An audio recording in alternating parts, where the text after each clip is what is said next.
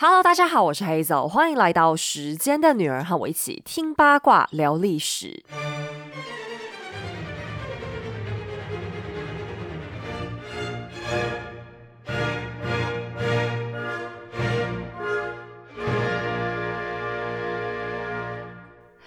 西元一八零四年十二月二日，巴黎圣母院里从凌晨起就进行着一阵安静的忙碌。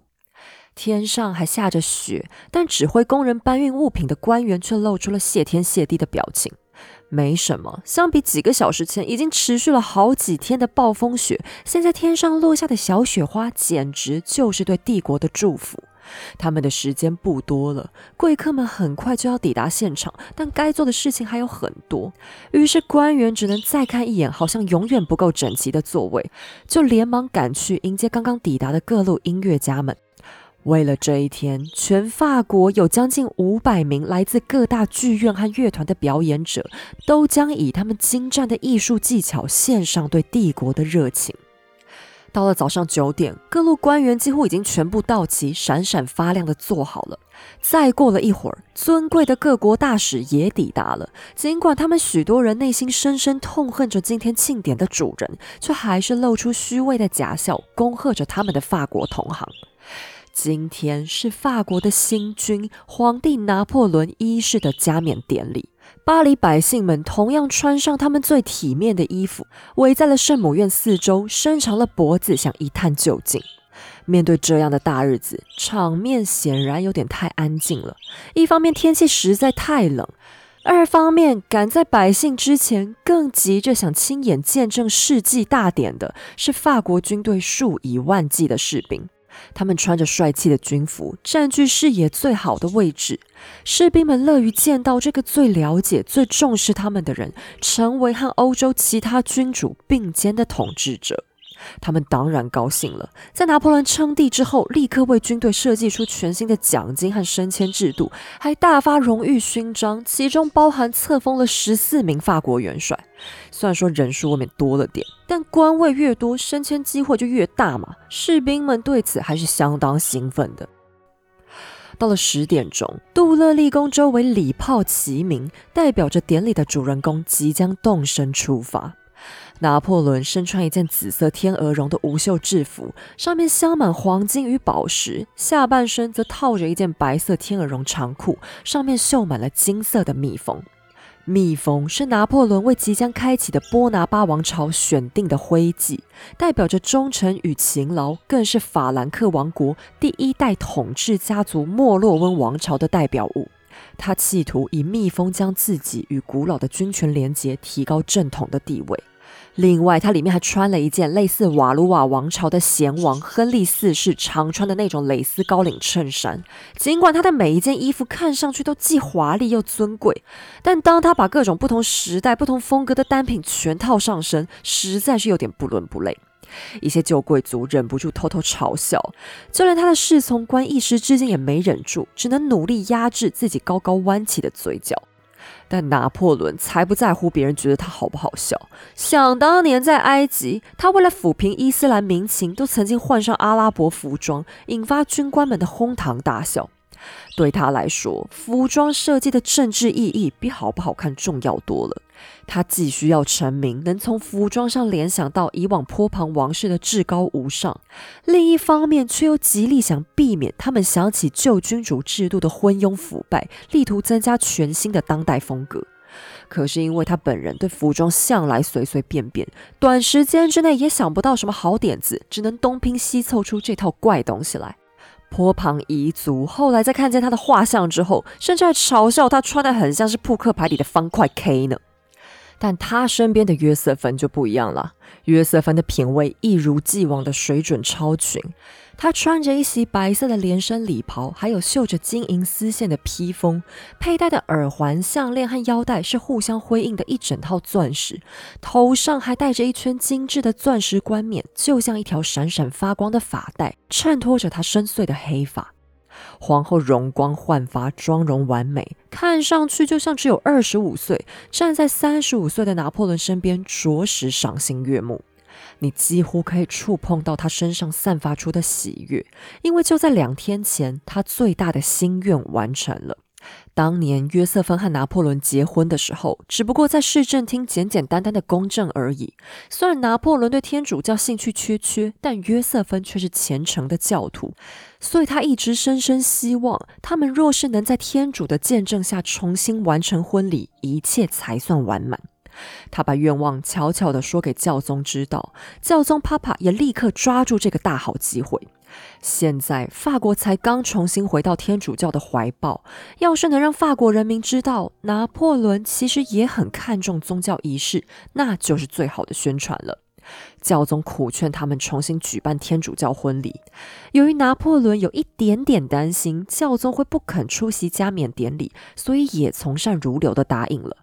至于他为什么会担心这种事呢？我们等一下就知道了。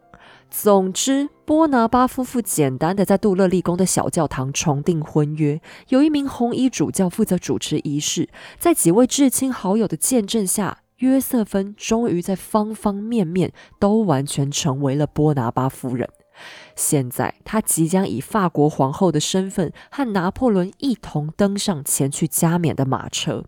其实走到今天这一步，突破重重难关的岂止拿破仑？难道约瑟芬就容易了吗？他们结婚八年多来，一路风风雨雨。尽管过去他水性杨花，但拿破仑每一次的政治赌博，约瑟芬的处境都一样如履薄冰。国越政变、物越政变、埃及远征，这每一次的政治大冒险，只要拿破仑一旦行差踏错，约瑟芬都同样在劫难逃。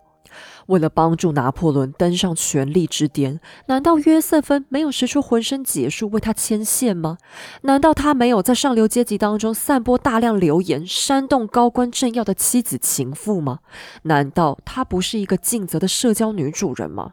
但随着时间过去，她迟迟没能生下丈夫的孩子，许多人竟一再劝说拿破仑该把约瑟芬甩开，再娶一个年轻健壮的女人。在五月政变即将完成的前夕，拿破仑曾经站在处决了路易十六和玛丽安东尼亚的广场上，向身边的人说：“明天我们要么在卢森堡宫睡觉，要么在这里死翘翘。假如他被砍头，约瑟芬难道有任何独善其身的机会吗？现在，这个曾经和拿破仑生死与共的女人，竟然因为没有儿子，就被逼到要成为弃妇的边缘。”虽然拿破仑总是冷冷的否决离婚提议，但原本性格当中就极度缺爱的约瑟芬，却只有更多更多的不安全感。就在两天前的天主教婚礼后，他还特别将红衣主教见证过的结婚证书交给性格谨慎的儿子欧仁保管，因为他很害怕，要是将来拿破仑对自己翻脸不认账，至少还有结婚证书能证明自己的婚姻。其实拿破仑是个很念旧的人，而且就算真要离婚，他也绝不会用如此无耻不承认的方式。只是约瑟芬的害怕和焦虑，你也可见一斑了。华丽的马车就停在杜勒利宫的门口，八匹佩戴白色羽毛的骏马正站在前方等着往前跑。拿破仑挽着约瑟芬上车，但才刚坐定，他们就发现坐错了位置，背对出发方向，于是便呵呵大笑，一起倒向对面的座椅，整齐坐好。拿破仑相当满意的看着妻子，她今天真是美极了，而且确实有一个皇后尊贵的样子。在经历了大革命之后，就算是上流社会，也早已把从前的王室遗节忘了大半。为了不给丈夫丢脸，约瑟芬急得有如热锅上的蚂蚁，四处打听有什么办法能快速恶补出一套宫廷制度，以防其他欧洲官员看笑话。幸好玛丽安东尼亚从前的首席女官此时还幸存，并且在巴黎开设一所礼仪学校。约瑟芬连忙将老师请过来，还下令杜勒利宫所有的侍女都要一起来上皇家速成课。她自己也规规矩矩的把从前玛丽安东尼亚最痛恨的那一大套学了个八成。拿破仑非常欣慰，他知道礼节问题可能丢了大面子，却不知道该如何具体补强。约瑟芬的努力，他都看在眼里。如今，他们总算能像一个四平八稳的皇室家庭了。一想到这里，老婆她最近乱刷乱买的那几十万珠宝首饰和衣服，好像也无关紧要了嘛。马车终于缓慢地抵达了巴黎圣母院，教宗带着大批人员也已经到了。拿破仑一下车，立刻前去更衣室，准备换上大礼服。大哥约瑟夫、四弟路易和他的心腹康巴塞雷斯等在那里，合力为他穿上超过三十公斤重的艳红色天鹅绒披风，里面衬着代表王室身份的白貂皮，外层刺绣是大量的蜜蜂图腾，还有象征胜利的月桂、象征和平的橄榄树以及象征秩序的橡树。他的头上还戴着一顶由四十四片黄金月桂叶结合而成的冠冕。其实据说原本这上头应该是五十片黄金，但拿破仑在典礼前试戴的时候嫌它太重又太宽了，工匠只能拆下六片减轻负担。冠冕上另外还有四十二颗可以拆卸的浆果，还有十二片可移动的小叶子。这些配件组合成像花圈一样的头冠，因为奇特的设计，还需要用别针将它别在头发上。很显然，这就是拿破仑为自己打造的胜利的桂冠，灵感来自于过去罗马皇帝的服饰。这一整套几十公斤重的造型，要不是拿破仑乃军人出身，寻常贵族只怕根本扛不住。等他穿戴停当，和大哥约瑟夫互相端详着彼此华丽的穿着，拿破仑忍不住用意大利语说：“要是父亲还在这里就好了。”很快的，约瑟芬的更衣室也传来打点完毕的消息。她同样身穿配成队的红色天鹅绒披风，优雅而美艳的走在丈夫身边。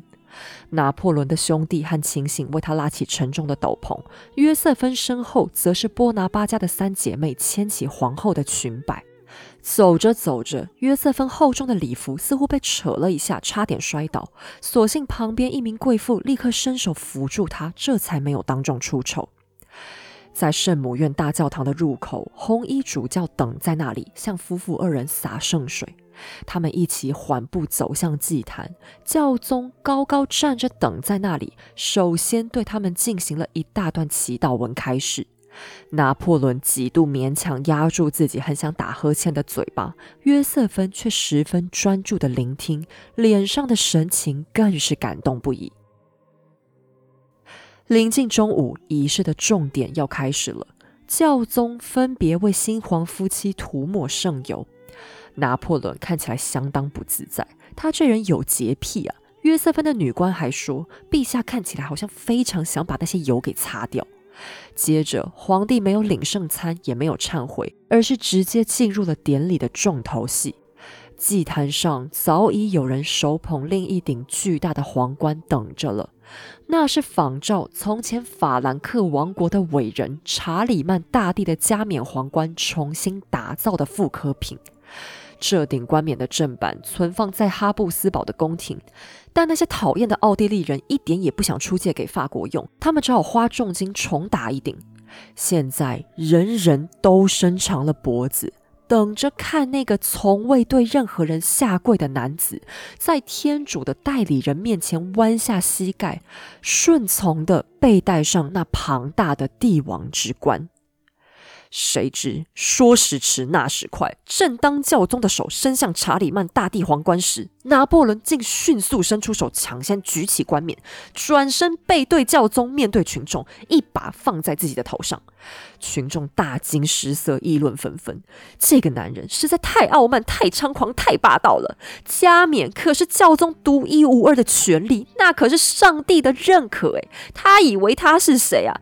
你看教宗帕帕，他手足无措，进退两难，五雷轰顶，晴天霹雳，冷汗直流，眼神涣散，眉头紧皱，双手发抖，脸色发白，双脚发软，眼泪都快要流下来了。好可怜的教宗庇护骑士，好嚣张的死平民波拿巴呀！我想，在典礼之后，包含奥地利、英国、俄罗斯、瑞典等地的国王，还有流亡在外的路易十八，收到的讯息恐怕都像上述一样：拿破仑就是万恶的狂徒，竟当众把上帝的尊严都踩在地上摩擦。因为直到今天，有许多不太震惊的文献记录也还是这样写的。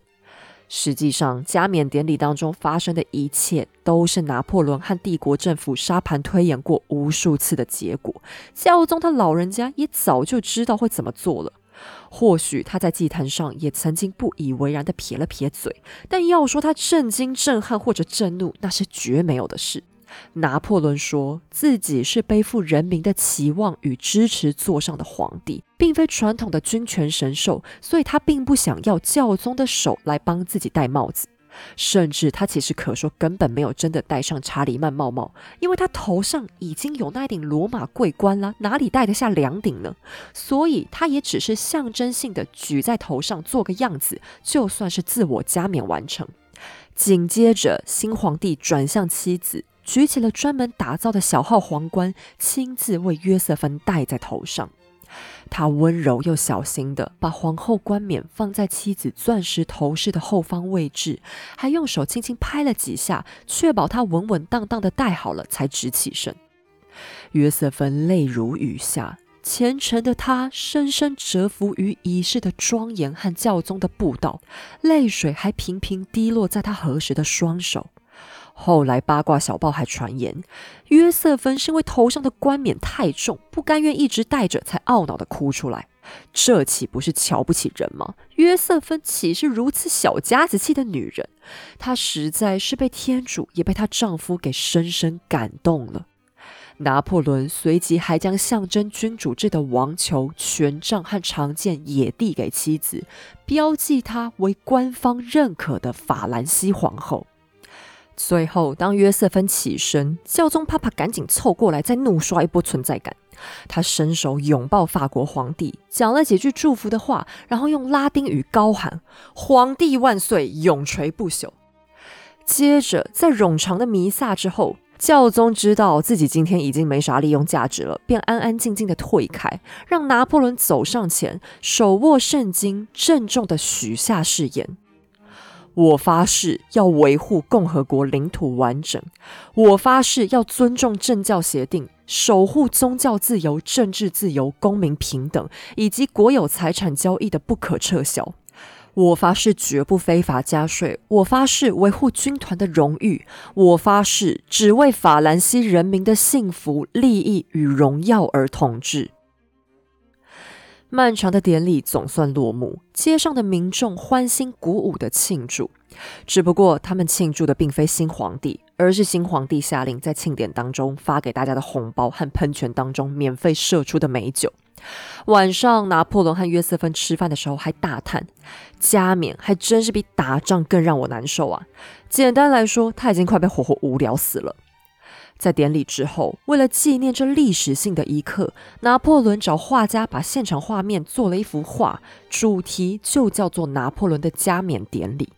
其实这是一场非常另类的仪式，其中奢华的规模比从前波旁王朝有过之而无不及，但一切的细节却是那么的不伦不类。他既违反共和国的精神，因为他请来了教宗涂油膏和布道，但同时他依然不够天主教，因为教宗没能负责加冕，皇帝也不肯领圣餐。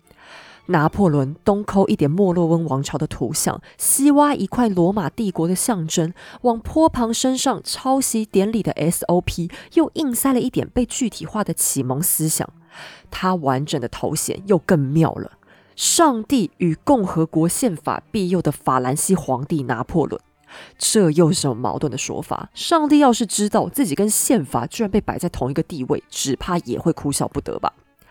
人民对皇帝的称号心存疑虑，保王党笑掉了大牙，路易十八等人这下逮到机会大肆嘲讽，指出拿破仑先前拒绝合作就是伪善，还被他既没品味又没创意的暴发户风格给笑个半死。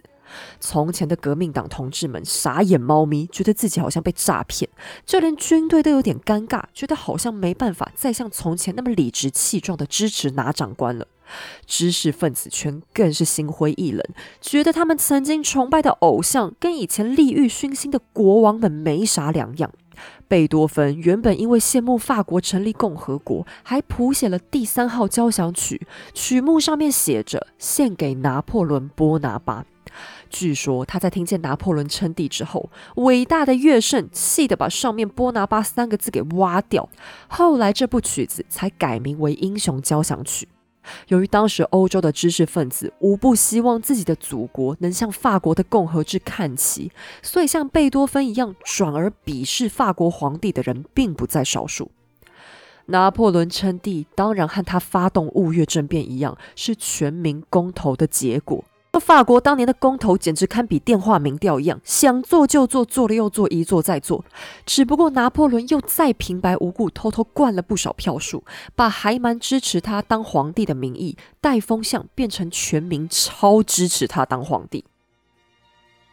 你说这场加冕典礼真的有为他带来什么有价值的政治资本吗？恐怕不尽然。尽管拿破仑一再强调，就算他被改叫做陛下，也不会有任何作风上的改变，也没人相信他。他的敌人找到更多借口来反对他，他的盟友更是开始提防他。到底向来务实的拿破仑，为何要做如此画虎不成反类犬的傻事呢？有很大程度上，他这次真的是圆梦罢了。现在，他和偶像凯撒大帝似乎真的缩小了差距，最低限度和法兰克王国的查理曼大帝也几乎快要并肩。但改动称号只是他为梦想做的一件小事而已。从今往后，他还将强拖着整个欧洲一起付出更多更多的代价。实际上，就算只是这场加冕典礼，也引起了不小的风波，完全不如表面上风平浪静。而发出最多杂音的不是别人，却正是波拿巴家族的血亲。他们现在全都成为了扯后腿的麻烦精。唯一勉强还算讲理的那位，恰好最难缠，是他们的母亲莱蒂奇亚。她极力反对拿破仑称帝，原因是担心迟早有人会成功暗杀儿子。众所皆知，拿破仑是个大孝子，但这一次却没听妈妈的话，而是尽力安抚妈妈的情绪，希望她能放下成见，亲眼来巴黎见证一切。他对妈妈软磨硬泡，莱蒂奇亚心一软，终于还是答应了。但生性低调的他，不愿参加浮夸又荒唐的加冕典礼，而是找尽了借口拖延离开意大利的时间。莱蒂奇亚为人朴素踏实，在加冕典礼到来的时候，他的意大利邻居纷纷恭喜他，莱蒂奇亚却只是静静的回答：“但愿这一切能长久，让我们但愿这一切能够永远长久。”莱蒂奇亚是拿破仑此生当中唯一尊敬、爱戴过的女性。为了孝顺母亲，她不但奉上大笔养老金，还赠送了一整座美丽的法国村落给妈妈。而为人朴素内敛的莱蒂奇亚，只是向儿子道声谢，却从来不曾挥霍度日或仗势欺人，只是一再提醒拿破仑应该低调严谨，堪称是一位充满美德的妈妈。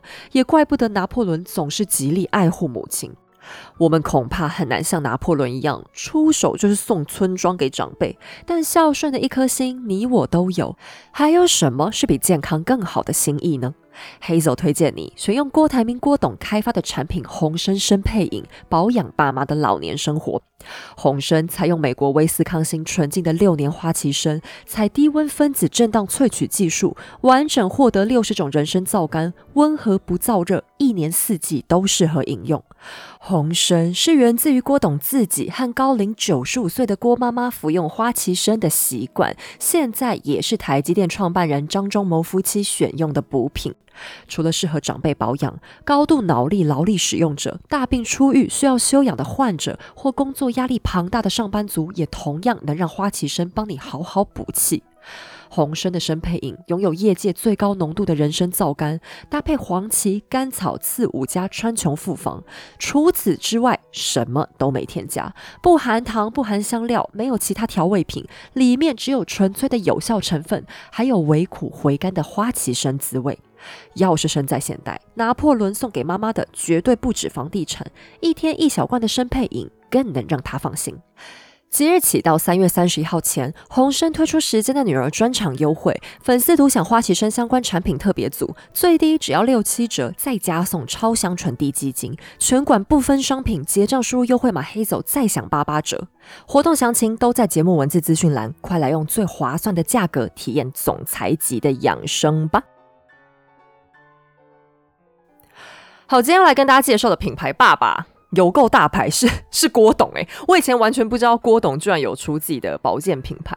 我是知道他很养生啦，你看他精神气色就知道他真的是保养的很好。我觉得他身体应该会会会比我还好吧。那他一开始的确是因为郭妈妈本身很久以前就开始吃花旗参，那他自己跟着吃之后觉得很不错，所以就干脆决定成立一个品牌，然后还介绍给他的同行是像张忠谋先生，他也是一吃成主顾，因为花旗参它本来是非常稀少的，它在整个参类市场里面只有百分之二的量，所以本来如果在台湾的话是比较难吃到。之前郭董不是跑去美国的威斯康星谈生意吗？那时候其实他还有一个大重点，就是想要让花旗参可以进口更多来台湾。那花旗参其实本质上来讲，跟我们平常认知的人参是类似的，它就是补气，体虚的人吃可以增强元气，然后还可以帮助状态复原。可是，一般的亚洲参呐，它是比较燥热的，有些人吃会容易流鼻血，然后像有一些，嗯，如果是慢性病患者的话，也都不能吃。但花旗参大概只有孕妇或体质比较敏感的人要避免。所以，虽然它算西洋参，可是对我们台湾人反而是更合适的。不是东北，不是韩国的，居然是一个美国的参，对我们最刚好，很神奇吧？那郭董他就是一个很科学的人嘛，所以他们的团队其实也做了很多有关花旗参的科学实验。其实它功能很多啦，可是因为它有些涉及广告法的关系，所以这方面就大家自己去 Google 一下好了。那红参他们的产品有很多种类，他们最招牌的参配饮。喝下去，我觉得精神真的会变很好。像我如果前一天晚上熬夜，第二天早上一大早空腹起来喝一瓶的话，感觉是最明显的。而且我觉得比起来有喝的时候，就算我整天都一直一直工作，就是没有什么休息的话，也不太会觉得容易累。只是说它的味道上是比较浓郁的。像我第一次喝的时候会觉得比较苦，只不过它那个苦味是你舌根喝下去之后会有个回甘的味道，还蛮妙的。等后面喝习惯，我自己是觉得其实也没有什么明显感觉苦的地方。那它没办法像市面上有一些喝下去会很甜啦，因为它里面就是不加糖。但据说好像长辈都会蛮喜欢生的味道，像我爸妈确实是觉得那个生的苦味完全就只是片蛋糕。那如果你是想要保养身体，可是又觉得说好像不用到那么精纯的程度，那你也可以考虑喝花旗参的原力茶。原力茶就是原装的花旗参切成小的颗粒，那你用热水泡它就可以喝。它在包装上面是建议说一包可以泡一杯，只是我自己都会再活冲个两次，觉得它那个味道都还蛮浓郁的，所以感觉非常划算。这个茶我喝完之后自己是感觉气色有变好。不过，我个人最爱他们家的东西，其实应该是红生的低基精。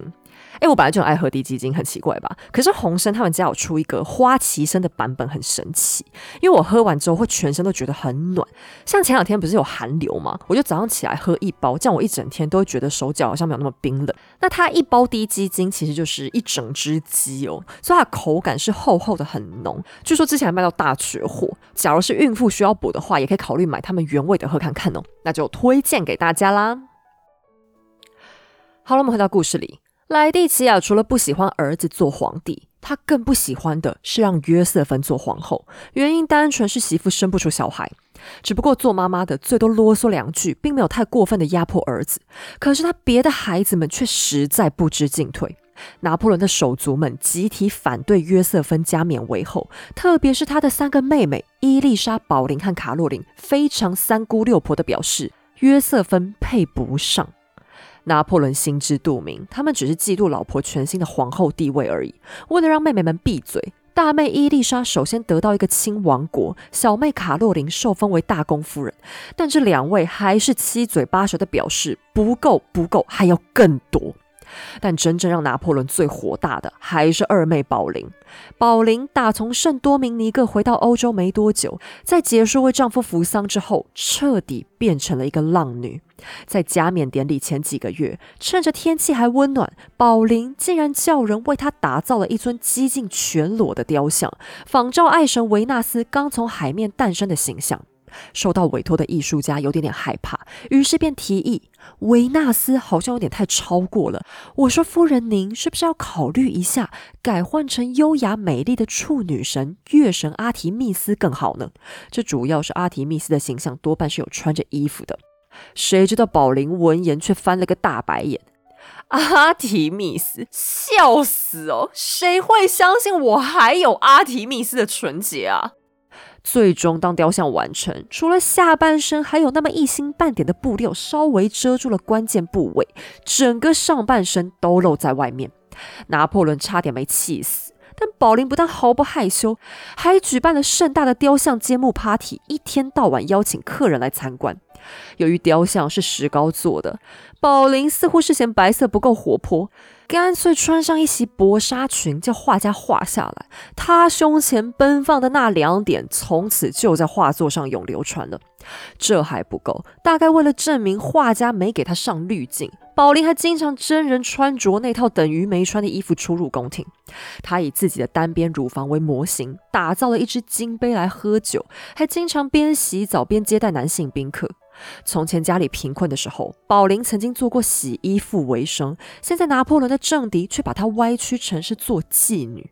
而更尴尬的是，这个说法似乎也不是瞎掰的。宝林当年确实曾经有奸差的嫌疑。宝林嫁到罗马之后，一天到晚找野男人寻欢作乐，而她再婚的意大利丈夫卡密罗却也不敢怒不敢言。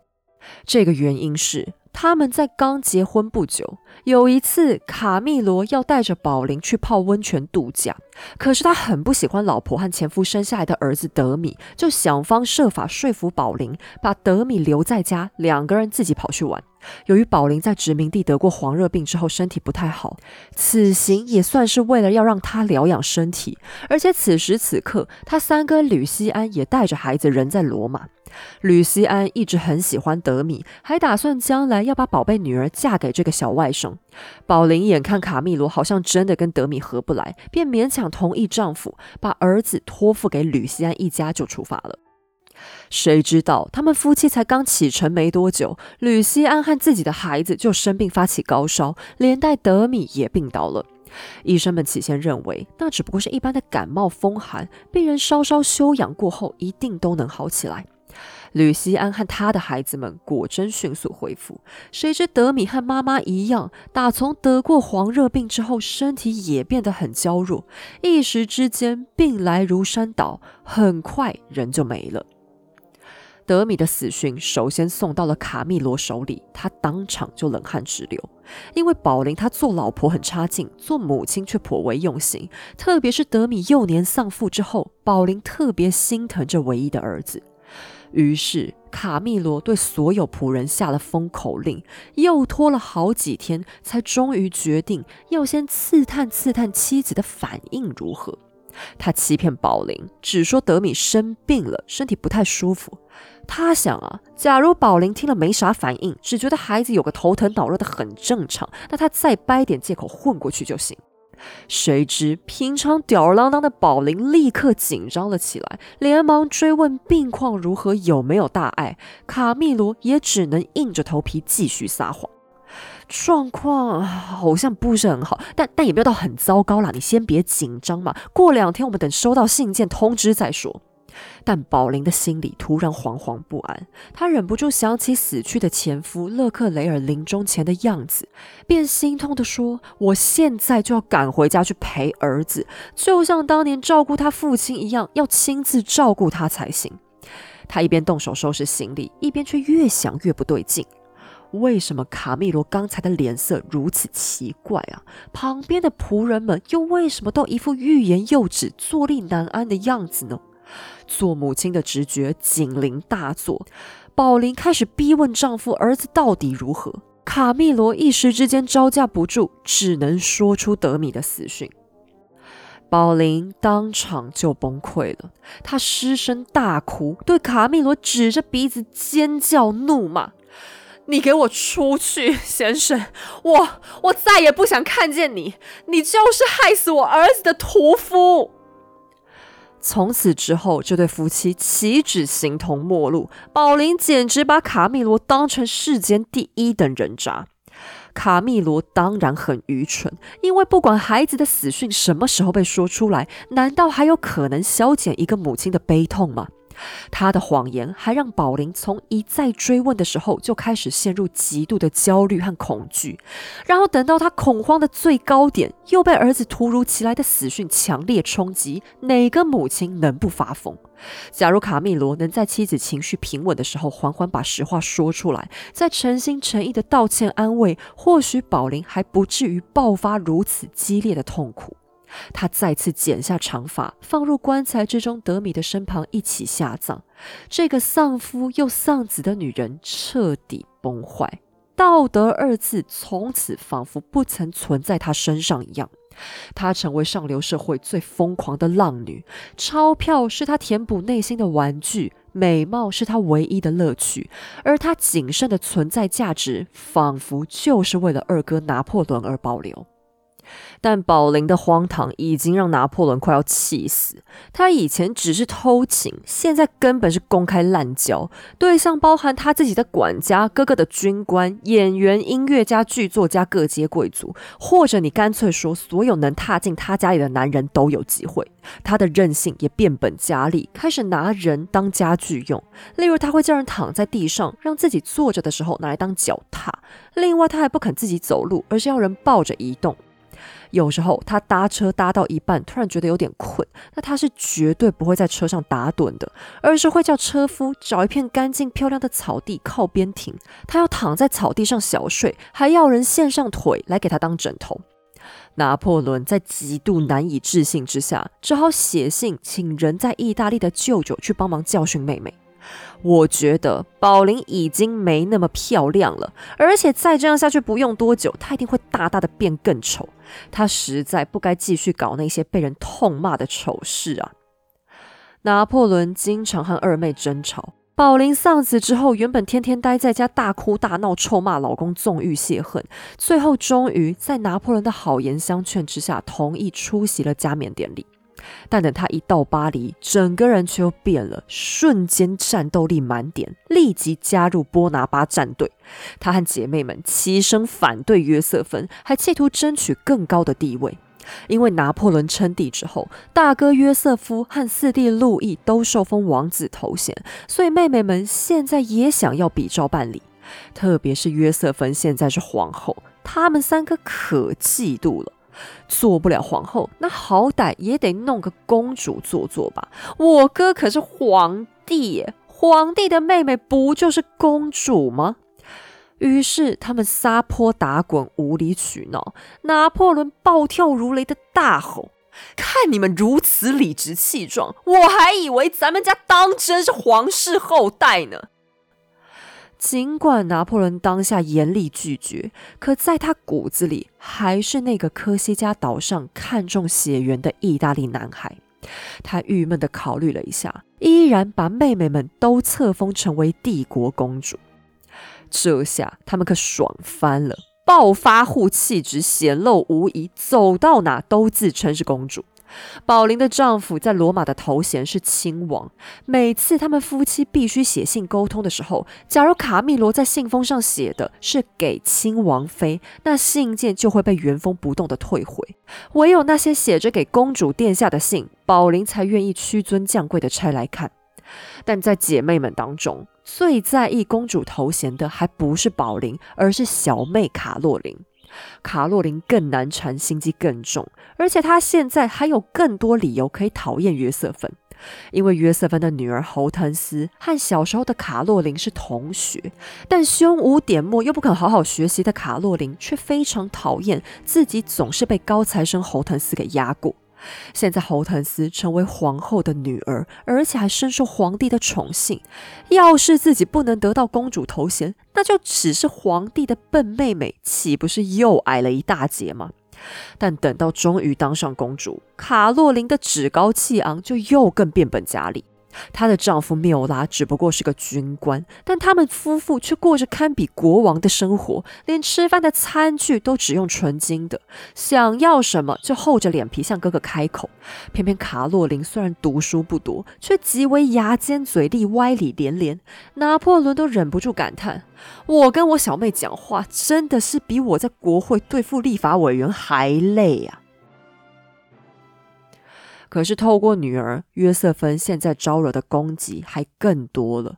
因为侯腾斯现在已经被嫁给了拿破仑的四弟路易。拿破仑向来疼爱知书达理又性情柔顺的侯腾斯，他很希望这么优质的基因一定要好好留在自己家里。由于约瑟芬生不出来，拿破仑便异想天开，干脆让侯腾斯嫁给自己的弟弟，将来生的孩子不就能当继承人了吗？侯腾斯其实不太情愿，虽然说路易长得不丑，人也不笨，但他就是不喜欢。而且路易也同样没兴趣。尽管所有人都很欣赏侯腾斯，偏偏就是路易早已心有所属。人与人之间的缘分就是这样，合不来就是合不来，跟什么外在条件都没有关系。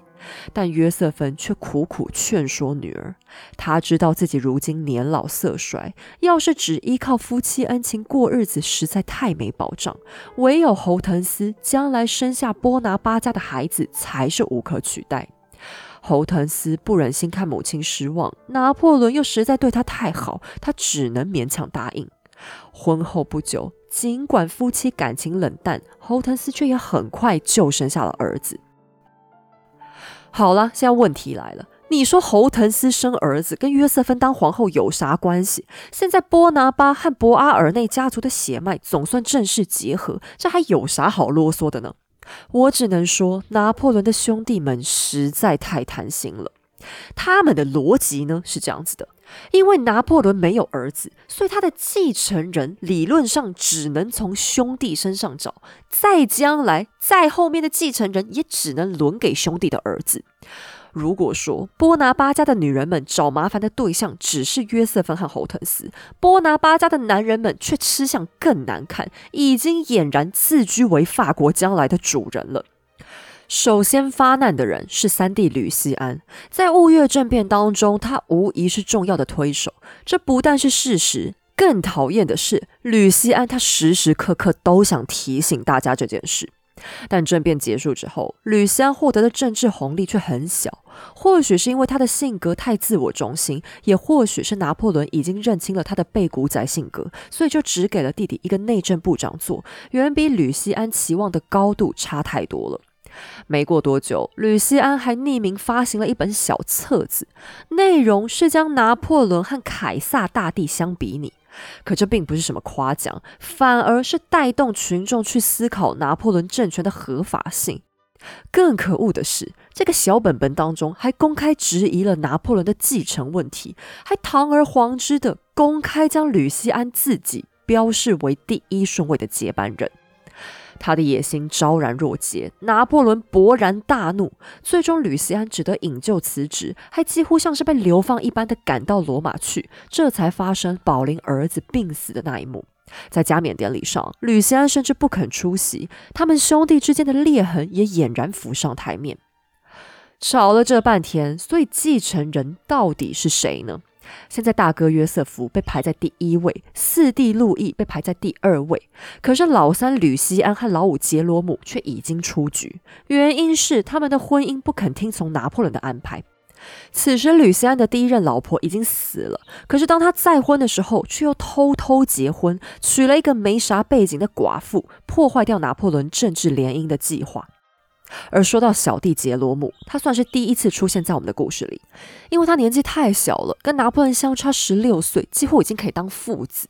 可杰罗姆就是一个惹祸精，交给他的事情就没一件能够办得好。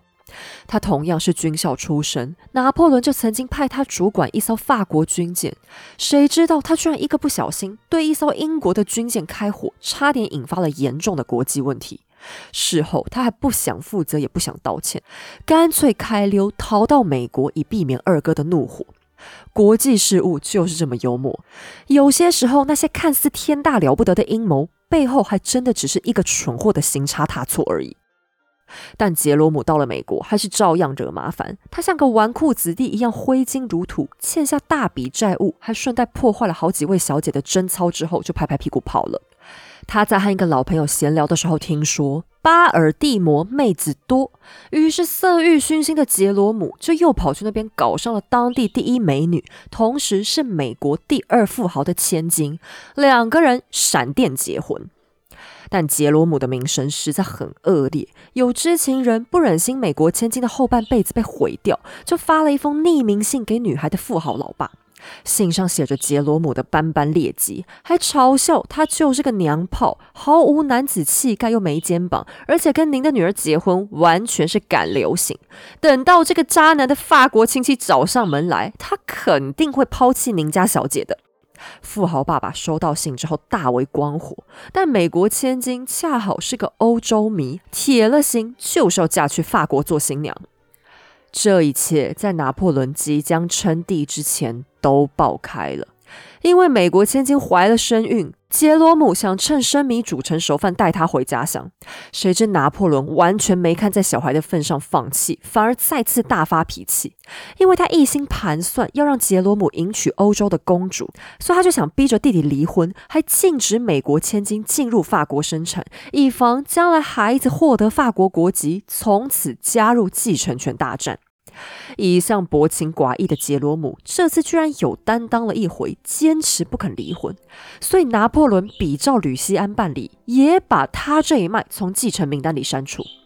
这不是很幽默吗？靠着自由、平等、博爱崛起的共和代表拿破仑，此时却深深陷入了阶级迷思。他甚至一度要求教宗要发公文宣布杰罗姆的婚姻无效，但是也未免太强人所难了吧？教宗帕帕当然不能配合这样胡闹啊！拿破仑无可奈何之下，只好很阿 Q 的坚持称呼美国千金为我弟弟的情妇。不过，拿破仑如果对杰罗姆了解的足够透彻，就会知道他根本不必动怒。两年之后，他终于想到那个关键的招数，直接威胁要切断金元，杰罗姆就乖乖离婚了。他从此再也没见过妻儿一面，而且一毛钱赡养费都不肯出，活脱脱是个渣男。可惜拿破仑他开悟的太晚，平白死掉了一大堆脑细胞。好了，那现在只剩下老大约瑟夫和老四路易。其实拿破仑内心真正喜欢的还是路易的孩子，或者该说是侯腾斯的孩子。这大概也是因为约瑟夫的老婆只不过是商人之女，而侯腾斯身上却是货真价实的贵族血脉。另一方面，他也实在希望自己的家族能和约瑟芬的血脉真正结合。但拿破仑这样的规划，竟然连被排进继承顺位的兄弟都没办法满足。路易本人当然是没啥意见，因为他还忙着跟情妇玩耍，而且他这人有点忧郁症，基本上没什么心情跟哥哥们啰嗦。可是大哥约瑟夫却又突然有意见，他大力反对约瑟芬封后，原因是。这样一来，那侯腾斯和路易的儿子就会成为皇后的孙子，他自己的孩子却只是平民百姓的孙子，排队都要站在比较后面，权益不是大受损害吗？但这又是什么说法？拿破仑简直哭笑不得。现在是老子娶的老婆，老子当的皇帝，你们这些人都是捡现成的耶，居然还敢来提要求！而且约瑟夫他好像不懂什么叫家丑不可外扬，还到处跟人抱怨，顺带讲讲约瑟芬小孩的坏话，批评拿破仑太过宠爱这两个外人。拿破仑气到极处，反而笑了出来。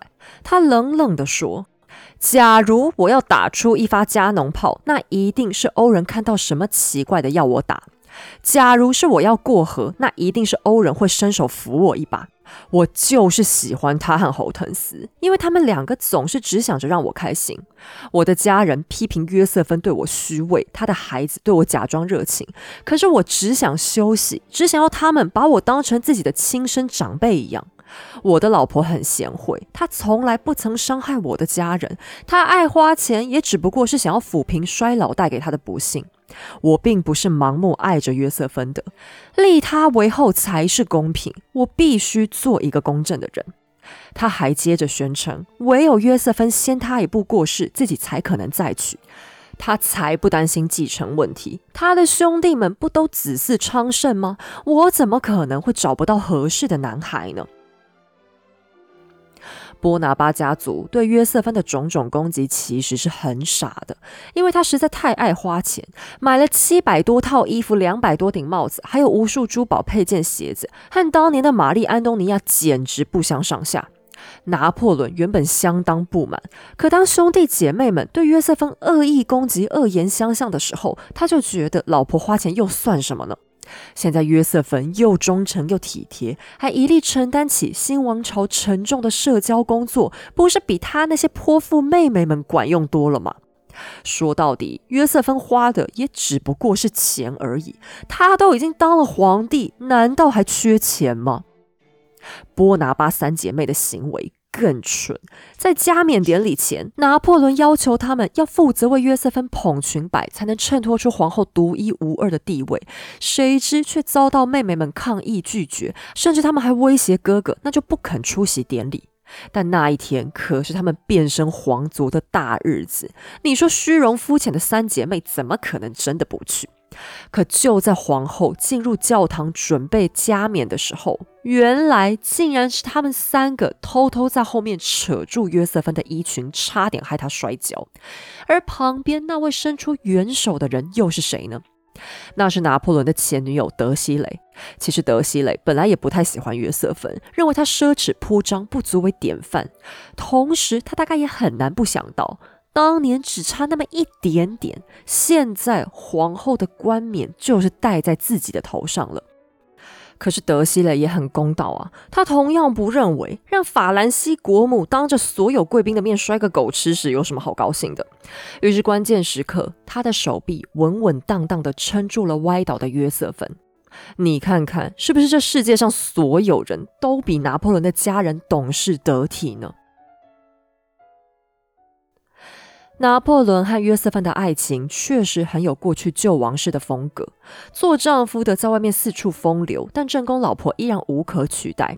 约瑟芬的丰厚并非虚应故事而已，拿破仑是真的给足了她尊荣和体面，包含在自己的身边公开安排皇后宝座。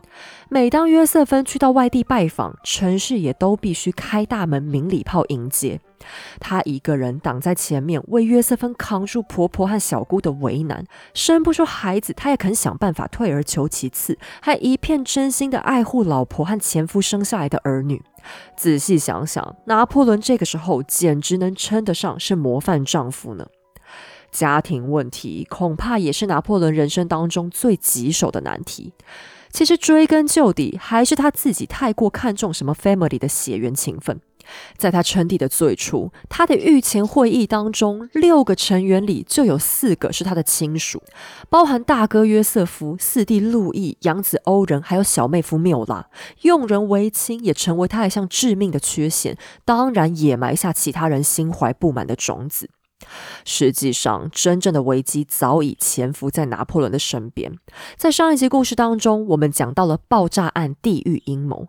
除此之外，当时仍有大批刺客准备夺取他的性命。据说一度有高达六十组人马同时在策划行动。但拿破仑真正的危险，并不是死亡威胁，而是此时他最信赖的两个亲信。一个是警政署长傅歇，除了负责治安，他也负责各项间谍情报搜集。另一个人则是他的外交大臣塔列朗。那这两个人的名字要请大家记住一下，他们在拿破仑的生涯当中其实蛮重要的。只是说，因为我之前很怕一次放太多人上台，大家会搞混，所以拖到现在才让他们两个出场。傅歇和塔列朗的背景有许多的共通性。首先，他们的出身都很平庸。傅歇的爸妈完全是普通百姓，塔列朗的家则是分不到遗产的小贵族，爸妈只能在坡旁王室的宫廷里当一般打工仔。然后，为了出人头地，他们两个小时候都被送去神学院就读，都做过位阶不错的神职人员。然后，他们也都在大革命当中背叛了自己的神职阶级。这两个人当中，更像魔鬼一点的，应该是傅邪。傅邪以前是雅各宾党人，一直都负责和警察相关的工作，但他是那种最可怕的黑警，比普通的白道势力更可怕，因为他几乎可以说是恐怖统治的主要实践者。他施行暴力，而且享受暴力，特别是喜欢用拙劣的手法模仿宗教仪式来处决犯人，一边嘲笑信仰。他曾经在两天之内把大约两百七十名政治犯用锁链绑在一起，然后派人用散弹枪一排一排的疯狂扫射。由于以前热兵器的效率比较差，所以停火之后，有大半受害人一时之间死不了，只能在极度痛苦当中惨嚎，满地还都是断肢残臂。受命行刑的士兵们不忍心，只能举起刺刀或手枪，近距离再将受害人送上路。傅协得到了“里昂刽子手”的外号。根据统计，前后大约总共有一千八百名政治犯死在他这样的扫射枪决之下。而雅各宾原本的领导人罗伯斯比尔虽然是赞成清算所有的政敌，但他也没料到傅歇竟然如此变态。大为震惊之下，他甚至精神都被搞到有点崩溃，还想要偷偷把傅歇给做掉。再加上罗伯斯饼先生，他掌权的速度太快，被权力冲昏头，竟然显露出想把自己神格化的迹象，惹得痛恨宗教的傅歇大为不满。于是傅歇暗中找上所有人脉，告诉他们：假如罗伯斯饼他不死，明天死的就是你们了。最终，实际推动恐怖统治的傅歇，竟然以恐怖统治为借口，把罗伯斯炳送上断头台，他自己却只受到了轻微的谴责。尽管背景如此肮脏，到了都政府时期，傅歇还是被重用了。原因是他这人做事极为精明，又极有效率。在大革命当中，每一场政治斗争都生死交关。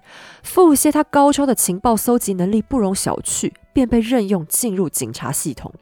当拿破仑发动雾月政变时，傅歇就是他的核心幕僚。可以说，要是少了傅歇，他很可能还没那个胆量发动政变呢。后来巴黎所有的刺杀阴谋，也都是傅歇一一侦破的。傅歇仿佛一款政治毒品。其实拿破仑也知道和他靠太近有害身心，可傅歇的好用却让他只能一边咒骂一边委以信任。另一边，外交部长塔列朗也不是什么好人。傅歇的阴毒，至少拿破仑心里还有数，但塔列朗却是更笑里藏刀、高深莫测的类型。这或许是因为他毕竟来自贵族阶级，更擅长表面功夫的关系吧。他在大革命当中曾经被流放到英国，逃亡到美国。但就在拿破仑逐渐崛起的过程当中，塔列朗嗅到了一股权力的攀逼，所以就发动人脉力量，回到法国，组织了都政府，成为外交部门的负责人。在最一开始，塔列朗让拿破仑印象深刻的事迹，还是他对金钱的热爱。当时法国和美国的关系跌到了谷底，原因也相当的讽刺。此时美国独立已经完成，可是他们却不愿意支持同样追求自由平等的法国大革命，反而更愿意亲近他们原本的主子英国。法国为了报复，在海港扣押了数百艘美国船只，引发了严重的外交问题。为了避免战争，美法双方势必要坐下来谈判。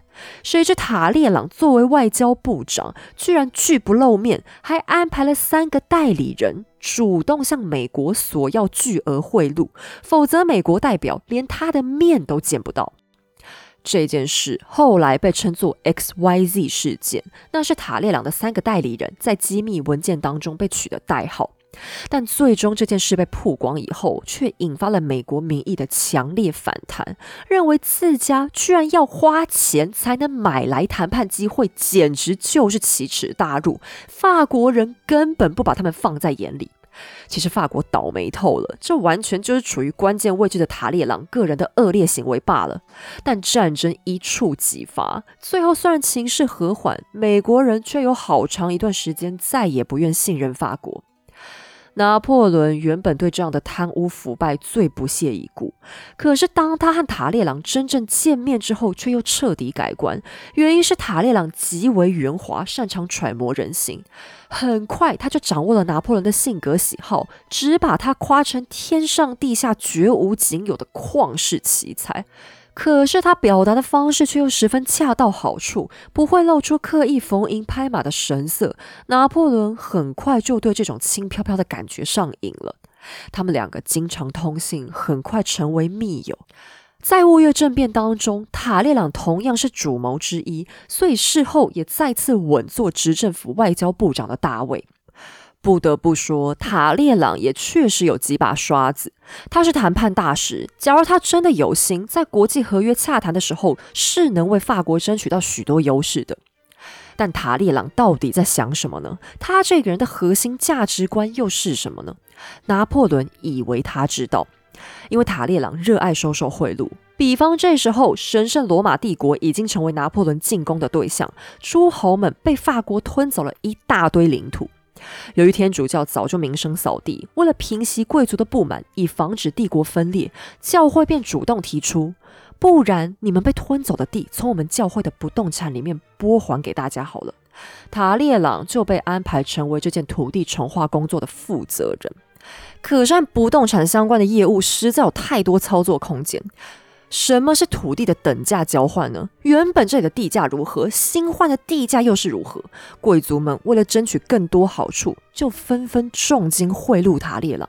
结果到最后，大家换回去的土地居然比原本弄丢的还多了四倍、五倍，甚至七倍之多。这件事后来也成为神圣罗马帝国最终倒台的重要因素。拿破仑知不知道塔列朗贪财呢？他知道，他更知道塔列朗心机深沉，难以琢磨。但对于统治者而言，如果部下想要的东西是自己给得起的，那反而能让他安心。再一次的，拿破仑想，那些只不过是钱而已。看来塔列朗也并不是很难掌控嘛。拿破仑的身边就这样埋藏了富歇和塔列朗两大污染物。你说他真的还能像过去一样坚持他那凯撒大帝般的理想吗？更骇人的是，在称帝之前，拿破仑又做了一件吓坏所有人的事情。当地狱阴谋爆炸案发生之后，富歇收紧了情报监控网，更加严查各方的通讯管道。拿破仑也会亲自检查密探找到的所有物证。接着，他们发现了一个惊天阴谋。前面拿破仑多次护航过的保王党，现在已经正式和雅各宾分子联手，企图杀掉他。傅歇立刻着手逮捕了秘密信件当中提到的所有人，其中甚至还有英国势力来参与，他堪称就是通敌叛国啊！在重重审讯和交叉比对当中，傅歇又得知阴谋团体当中有一名身份极其显贵的男子，贵到每次会议当中，只要他一出现，所有人都要停下来站起身向他致意。傅歇细细拷问出该名男子的容貌体型之后，就一口咬定，那个人绝对是昂吉安公爵。昂吉安公爵又是谁呢？这个爵位通常是属于孔代亲王的继承人，而孔代向来又是坡旁王族的近亲。第一代的孔代亲王是坡旁家族首位国王亨利四世他的 uncle，从此之后这一家子世代都在朝堂上占有重要地位。还记得吗？在太阳王路易十四小时候碰到的投石党之乱当中，加入这场权力游戏的主角之一，就是这一家当中最有名的大孔袋。除去他们本身的尊贵血统，历代的孔代亲王妃也都来自欧洲各大豪门望族。这一代的昂吉安公爵现在还年轻，比拿破仑小两岁，不但遗传了家族的军事天赋，而且为人稳重，广受保王党爱戴，甚至还有传言说，将来他有可能会继承路易十八的国王头衔。傅歇使拿破仑相信昂吉安才是这场阴谋的核心。虽然公爵现在人在国外，但被逮捕的阴谋分子当中有人前去拜访过他。很快的，塔列朗也加入了游说拿破仑的行列。但莫名其妙的是，在所有审讯当中，其实根本没有人提过公爵的名字。但不知为何，富歇和塔列朗就是坚持真凶一定就是昂吉安。于是，在一个春天的清晨五点，位在德国、距离法国边境大约只有十英里的公爵宅邸，闯进了一群士兵，绑走了主人，还连带搜刮了他放在保险箱的两百三十万法郎以及众多文件。这当然是拿破仑的人马。法军竟然跨越国境，跑到别人的国家里去私闯民宅。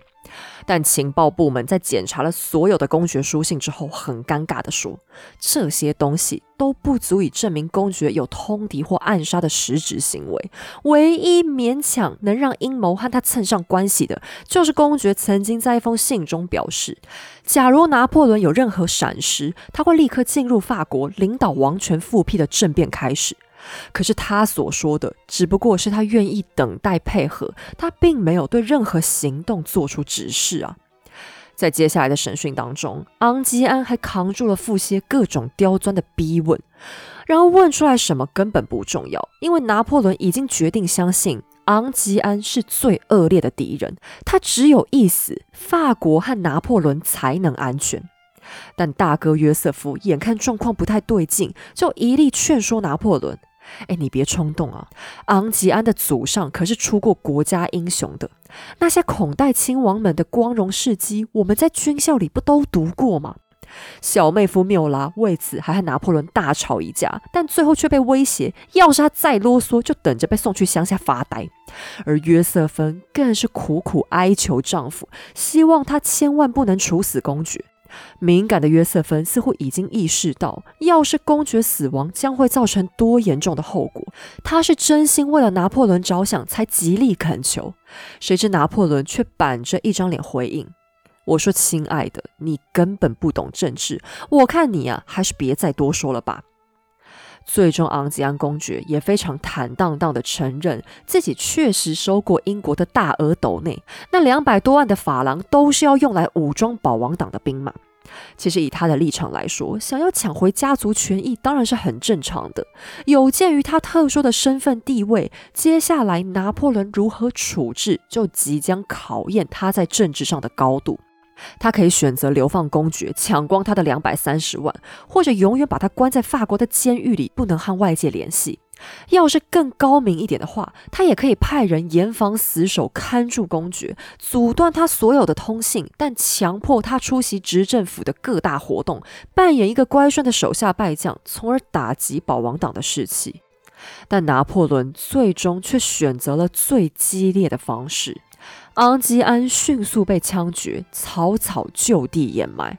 死前，他还平静地说：“那么，我是必须死在法国人的手里了。”威名赫赫的孔代家族就此绝嗣，昂吉安还来不及留下任何的后代。有人说，在他死亡的那一日，天上多了一个无辜者的灵魂，人间从此少了一位英雄。傅歇和塔列朗为什么非得宣称昂吉安有罪呢？或许是他们不想看见拿破仑安居高堂之上，或许是不搞点事情的话，他们也怕自己的重要性被忽视，也或许他们是真心相信昂吉安谋反，只是没想到拿破仑真的会痛下杀手。总之，这个事件最终造成两个极端的结果：法国的民间对于王室走狗被扑杀更加兴高采烈。为了威吓所有的反叛分子，国会就此提案，才使拿破仑成功称帝。但另一方面，欧洲所有宣称君权神授的国王们都被拿破仑吓呆了。他们原本痛恨的只是法国大革命传达出来的民主思想，但对于拿破仑这个人，他们虽然害怕他的军事天才，本来却并没有特别针对性的敌意。但昂吉安公爵一死。国王们这才惊觉，原来新任的法国领导人也是一个愿意以杀戮来反对他们的敌人。这就是拿破仑·波拿巴将军成为法兰西的拿破仑一世背后的全貌。对内是家人血亲贪婪自私的嘴脸，对外是欧洲君主们集体大受刺激的怒火。对下有塔列朗和富歇之流的阳奉阴违，对上至少他没什么上可对了，因为做了皇帝，现在已无人能约束拿破仑，而打从心底不信神的他，更没在担心什么因果报应。